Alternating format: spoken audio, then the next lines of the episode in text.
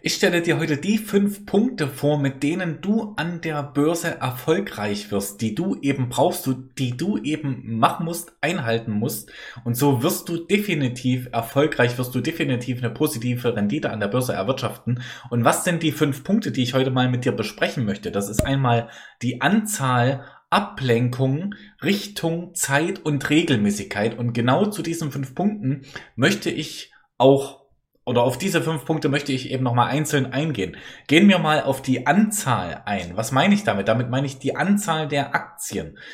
Ja, du brauchst viele Aktien. Du musst mal viele Aktien analysiert haben, gekauft haben, auch viele Aktien verkauft haben, um einfach gut zu werden mit Aktien. Ja, es wird nicht funktionieren, dass du Theorie ganz gut beherrschst und dass du theoretisch sehr, sehr gut bist und viele, ja, und, und Aktien analysieren kannst, aber du hattest noch nie eine Aktie im Depot und ähm, meinst dann, dann startest du eben mit einer ausgeklügelten Strategie und dann wirst du eben erfolgreich mit Aktien. Genau das war eben der Fehler bei mir, dass ich eben jahrelang ähm, sozusagen Aktien nur in Theorie gelernt habe und dann praktisch ist auf einmal alles ganz anders. Ja, wenn es um dein eigenes Geld geht, dann verhält, verhält sich jede Aktie komplett anders und dann versuchst du an dieser Schraube noch was zu drehen und an dieser Schraube und so weiter. Ja, deswegen Theorie und auch Musterdepots äh, würde ich nicht empfehlen. Das funktioniert nicht. Du musst schon mal die Fehler selber machen. Und ja, das kostet auch Geld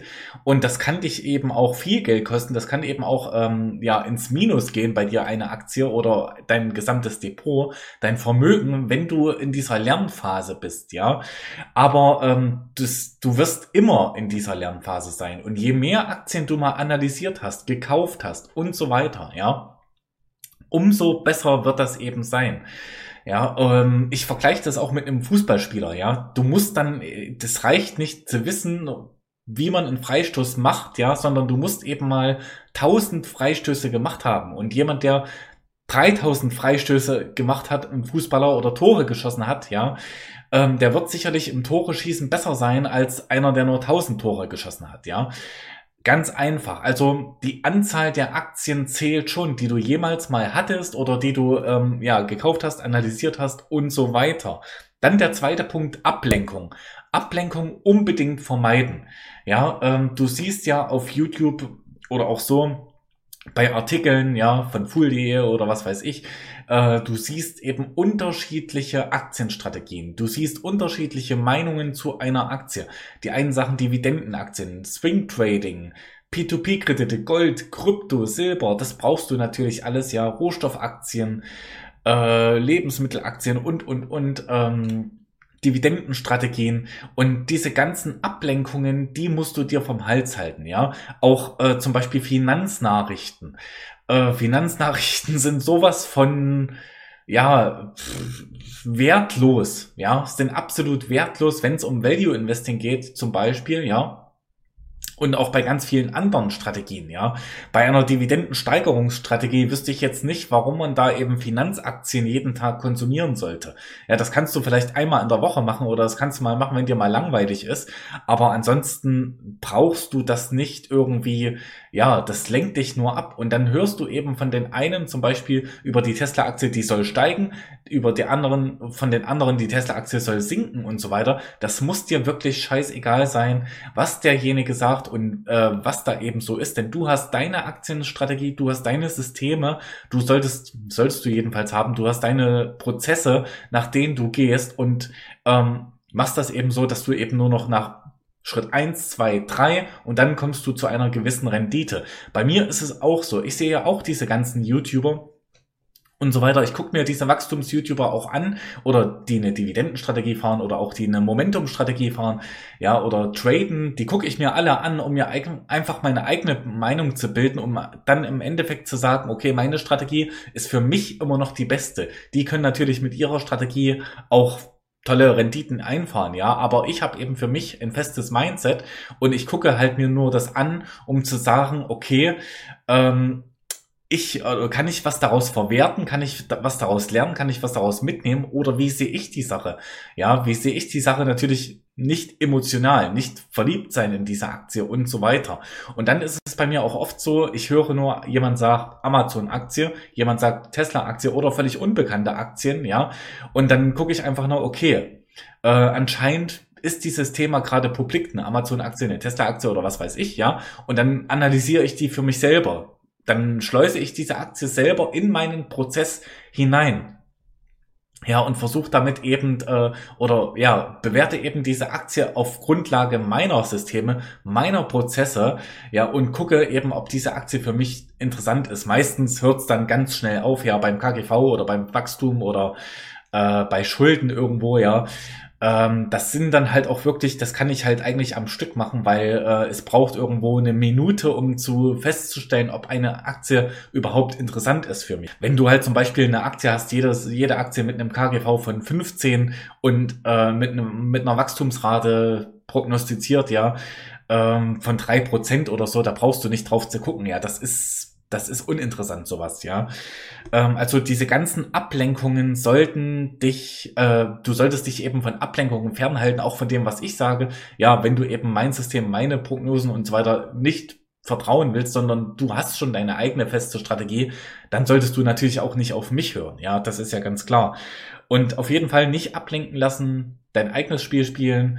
Du, du fährst deine Aktienstrategie. Natürlich wird die sich auch mal anpassen im Laufe der Zeit. Da fällt mal eine Aktienkennzahl raus, eine andere kommt rein und so weiter. Ja, oder man verkauft mal ein bisschen früher, mal ein bisschen später oder man hat neue Verkaufskriterien, aber im Großen und Ganzen ist es deine Aktienstrategie, dein System, dein Prozess, mit dem du Rendite machst und du hörst nicht auf andere. Das ist halt sehr, sehr wichtig, wenn du Erfolg haben möchtest an der Börse. Ähm, und du fährst eben auch nur eine Strategie, habe ich zum Beispiel im letzten Video auch mal gesagt, ja. Ähm, dann die Richtung. Auch die Richtung sollte immer dieselbe sein. Ja, das heißt, du machst immer Swing Trading oder du machst immer Dividendenstrategie, du machst immer Value Aktien, du machst immer äh, Growth Aktien. Die große Richtung sollte halt immer dasselbe sein. Auch bei mir ist es immer Value Investing. Darüber wird sich auch manchmal beschwert, macht aber nichts. Ja, ich bleibe bei Value Investing und ich fahre diese eine Strategie.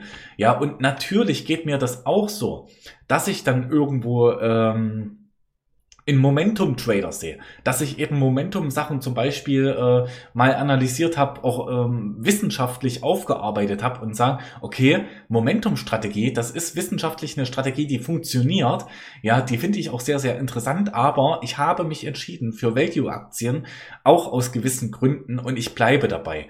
Ja, natürlich können auch Kryptos funktionieren, natürlich können auch P2P Kredite funktionieren und und und, ja, ähm, aber das ist eben alles nicht meine Sache. Ich baue mir ein Portfolio aus Value-Aktien und ähm, diese, dieses Portfolio ist wie eine Maschine. Ja, die gesamte Maschine wird eben Ergebnisse produzieren. Die eine Aktie kann mal 50% Minus sein, dafür ist die andere 100% im Plus, ja.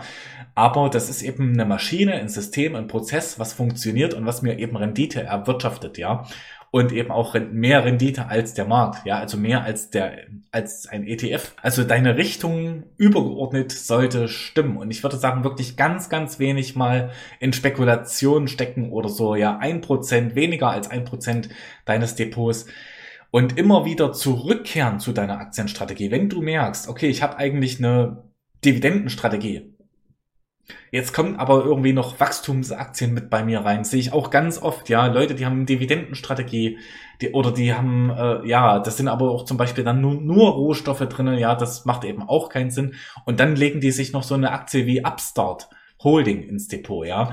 Ähm, das hat nichts mit Dividendenstrategie zu tun, Upstart, ja. Wenn dir sowas passiert, du hast dann mal eine Aktie drinne, die eigentlich gar nicht reinpasst oder du hast eine Idee oder du wolltest mal was ausprobieren, dann musst du dich immer wieder davon entfernen, ja. Dann musst du halt immer diese Aktien wieder cutten, rausschmeißen, verkaufen und musst sagen, mein Prozess, ja.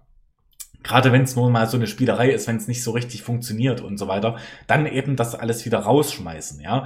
Ähm, ich vergleiche das auch jetzt mal mit einem Bodybuilder, ja. Ein Bodybuilder, du siehst von den Bodybuildern auf YouTube zum Beispiel, dann machen die ein Cheat Day, ja. Da essen die Burger, Pizza und Nudeln und Lasagne und was weiß ich nicht alles, ja.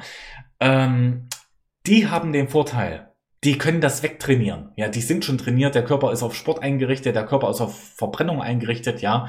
Äh, die können das weg trainieren. Ja, das macht für die nichts aus. Die können auch mal einen Monat Scheiße essen. Ja, auch bei mir. Äh, ich kann eben eine spekulative Position reinnehmen in mein Depot und ich weiß, die wird eh nicht lange da drin bleiben, weil ich halt immer wieder zurückkehre zum äh, zu meinen Value-Aktien, ja, und zur Value-Aktien-Strategie, beziehungsweise nicht zurückkehre, sondern das ist der größte Bestandteil in meinem Depot, ja. Genau, also das wäre eben die Richtung. Bleib bei einer Aktienstrategie. Bleib wirklich bei einer Aktienstrategie. Ich kann es nicht oft genug sagen, ja. Es wird so viel durcheinander gemischt mit Kryptowährungen, mit Swing Trading, mit Dividenden, Momentum-Strategie, P2P-Krediten, habe ich eben in einem meiner anderen Videos schon mal erzählt, ja. Und äh, die Leute wissen gar nicht, wie sie zu ihrer Rendite kommen.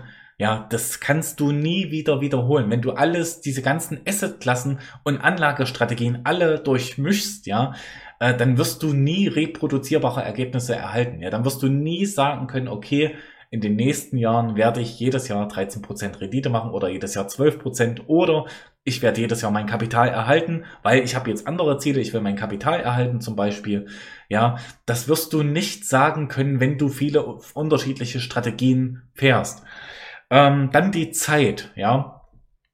Es ist überall so, du musst dem Ganzen Zeit geben. Du darfst nicht denken, du gehst in eine Aktie rein und dann, weil du kommst, steigt die Aktie und die nächste Aktie, mit der passiert das natürlich auch und die nächste und die nächste und die nächste, ja. Mich juckt's jetzt ehrlich gesagt gar nicht mehr, wenn eine Aktie bei mir minus 40 Prozent im Depot hat. Warum? Weil eben mein Depot als Maschine funktioniert, ja. Ähm, Im Großen und Ganzen läuft das, wenn meine Aktie ausgetauscht werden muss und die ist zufälligerweise im Minus, dann ist es so. Ja, äh, dann aber eben aufgrund der fundamentalen Bewertung, aufgrund der fairen Bewertung der Aktie und so weiter. Das ist eben alles so eine Sache.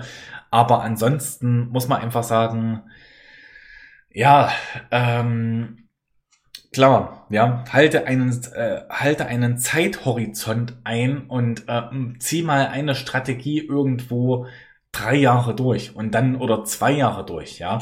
Und dann entscheide dich, okay, das ist was für mich oder das ist nichts für mich. Ja, musst du einfach wissen. Das kannst du natürlich auch nur mit irgendwelchen oder mit Strategien machen, die eben nicht viel, wo du weißt, du kannst nicht viel verkehrt machen. Ja, und wo du dich auch am besten auskennst und natürlich auch mit Aktienstrategien, wo dein Kopf und wo dein Bauch sagt, okay, das ist genau meins, ja. Und bei mir ist es halt immer wieder so, ich lege mir halt irgendwas ins Depot, wie zum Beispiel jetzt hatte ich mir die HF Sinclair Aktie in die, ins Depot gelegt, eine Ölaktie, ja, das war ein Momentumwert aber wo ich mir gedacht habe, irgendwie so richtig auskennen tust du dich dann doch nicht. Und ist das was langfristiges? Und du findest so wenig Aktien in dem Bereich und so weiter. Ja, auf der anderen Seite eine Momentum-Strategie funktioniert, aber im Endeffekt irgendwie diese ganzen, wenn du drüber nachdenken musst, ist es eigentlich schon wieder, dann kannst du eigentlich schon wieder verkaufen und dann habe ich die Aktie auch schnell wieder verkauft, ja. Und äh, gehört eben aber auch dazu, dass ich wahrscheinlich auch so in meinem in meiner Depotaufzeichnung einfach, um mir das immer wieder zu sagen, ja. Also Zeit ist eine ganz, ganz wichtige Rolle. Ja, und eben auch Regelmäßigkeit. Also ich beschäftige mich jeden Tag nahezu 24-7 mit meinem, mit Aktien, ja, nicht mit meinem Depot, äh, im Business mit Aktien, aber auch privat mit Aktien. Äh, dann mein Depot, ja, äh, ich gucke jeden Tag, gerade jetzt äh, haben wir so ein bisschen schwache Kurse, ja. Ähm, ich gucke eben jeden Tag, fällt eine Aktie irgendwie in meinen Kaufbereich hinein.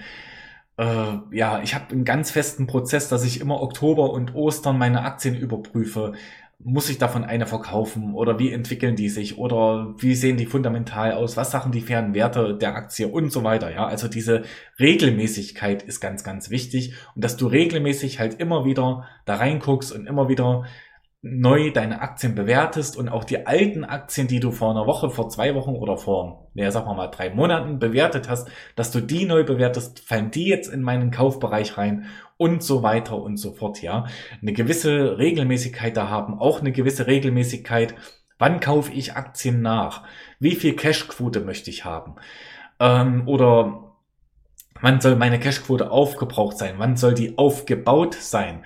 Ja, äh, welche Aktien kaufe ich nach? Kaufe ich die nach, die besonders stark gefallen sind oder kaufe ich die nach, die ähm, besonders ja äh, klein in meinem Depot sind und äh, wann kaufe ich nach? Ja, kaufe ich einmal im Monat nach, zweimal im Monat, äh, einmal im Quartal und so weiter und so fort. Ja, also auch da überall eine Regelmäßigkeit drinne haben und alles immer dokumentieren. Ja, also Käufe dokumentieren, Dividenden dokumentieren, Nachkäufe dokumentieren, äh, dokumentieren, warum hast du eine Aktie gekauft, ja. Dann weißt du nämlich auch, wann du sie verkaufen solltest. Ähm, und so weiter und so fort, ja. Und auch doppelt und dreifach dokumentieren mit Portfolio Performance, mit Excel und so weiter, ja. Das kannst du gerne machen. Und ich bedanke mich, dass du dabei gewesen bist und ich hoffe, wir sehen uns in einem meiner anderen Videos wieder.